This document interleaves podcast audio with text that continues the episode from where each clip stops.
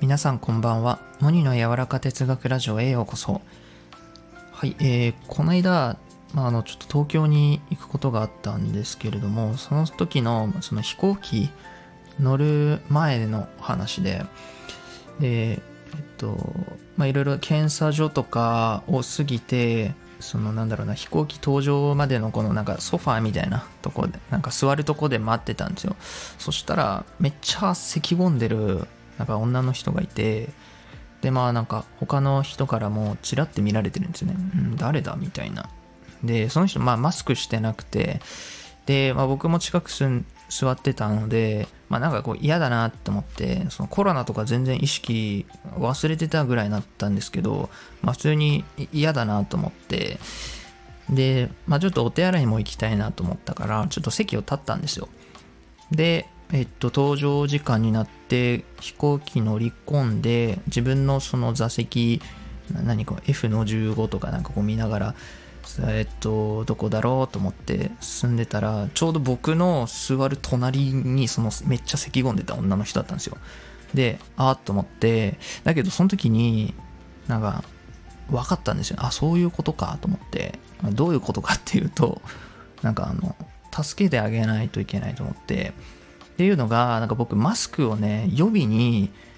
あの2枚ぐらい持ってきてたんですよ。まあ、その東京に彼女がいるから、その空港に迎えに来てくれるから、こう、マスク入ってあげようと思ってたんだけど、まあ、その帰りの飛行機とかの分で使うだろうなと思って予備に持ってきてたんですよ。で、そのマスクを、あ、あげるために隣に、あの、座ったんだなと思って、なんかそう僕は思ったんですよ。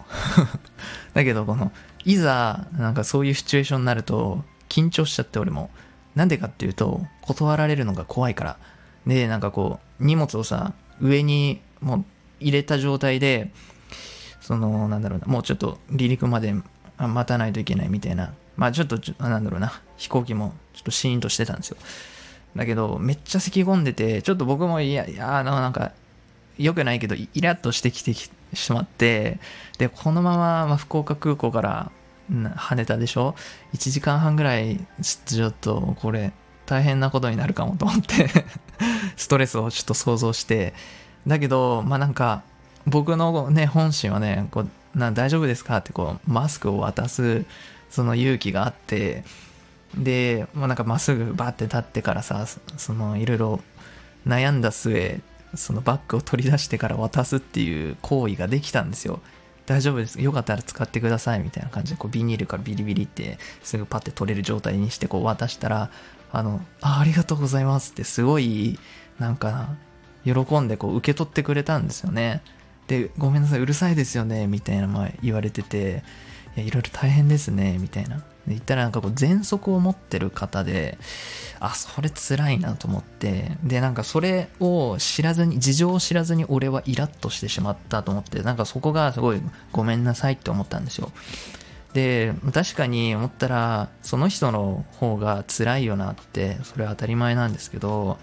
ね、この1時間半ごほごほなって、周りからもあまりよくいい風に思われないっていう、その状況をさ、事情をやっぱり思って知ったことによって、なんか、あ、そうだったんだ、それは大変でしたねって思って、で、なんかその、なんだ、マスクも上げられて、自分のその行動に、あ、よくできたなって思うと同時に、なんかその、大丈夫かなみたいな、あ、そういうことだったんだみたいな、この心配するような気持ちになってさ、その、それからもう1時間半ぐらいさ、飛行機、あたいあのいたんですけど、まあ、なんだろう、僕がマスクを渡したおかげで、我慢ししてるのかわかんないんですけど、まあ、咳込むことが減ったんですよ。やっぱ喘息だからマスク、あの、大事だったんだな、みたいな。なんでマスク持持ってこなかったんだよね、みたいな。なんでその中途半端なイロハスの量しか、あの、入ったペットボトルしか持ってないわけって思ったんですけど マスクしてくればよかったのになとは思ったんですけど、まあでも、この僕が勇気出して、あの、渡すためのこういう環境だったんだな、そのための隣の席だったんだなと思って、まあこの窓際にその人座ってて、で、1個開けて僕が通路側みたいな感じだったんですけど、まあなんかね、飛行機結構こうやって、うんまあランダムに座るので隣の人とかとまあなんか前もねそのキットカットをあげたりとか勇気出してあげたりとかなんかあったんですけど、まあ、今回はそういう相手の事情を知ればいいんだよねと思ったのそういうお話を ちょっとしてみようと思ったので収録してみました。でもやっぱりなんかそれ大事ですよね。それを理由とか事情とか知らずに表面上でさあの人を判断してさイライラ何なんだあの人はってこうぶつけるのはそのかなりわがままというか良くないなってもうちょっとその歩み寄るというかそのなんだろうな。やっぱり事情を知るっていうことが大事だしそれを知ってから僕もストレスに感じなくなったしなんかそのあ誤解していたんだ僕はみたいな気持ちにもなったしこれ大事な歩み寄りだなって思ったんですよ。でやっぱりなんかこういうなんだろうな勇気がいる行動ってうんなんかさっきも言ったんですけど断られるかもしれないっていう恐怖がやっぱ邪魔してしまうんですけどうんなんかそんなにもあの怖いんだっってなんかちょっとねショックだったんですよ僕はうわ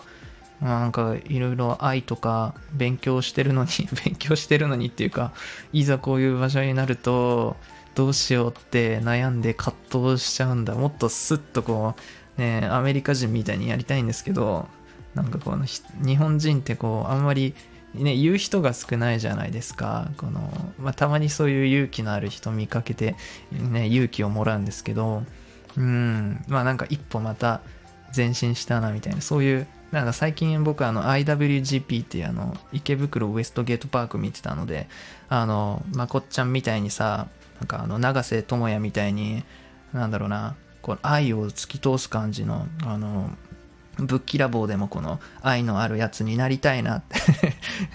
それ見てたばっかりだったので、うん、なんかそういう追い風も吹きながらなんかできた感じはありました。まあ、なんかそうやって勇気をね、出すことはね、とても大事なことだし、事情をね、知るっていうことも大事だなと思ったので、えー、そういう勇気のある歩み寄り、皆さんも、えー、やってみてはいかがでしょうか。という、えー、今日はこんなお話で終わろうと思います。最後までお聴きいただきありがとうございました。それでは皆さん、いい夜を。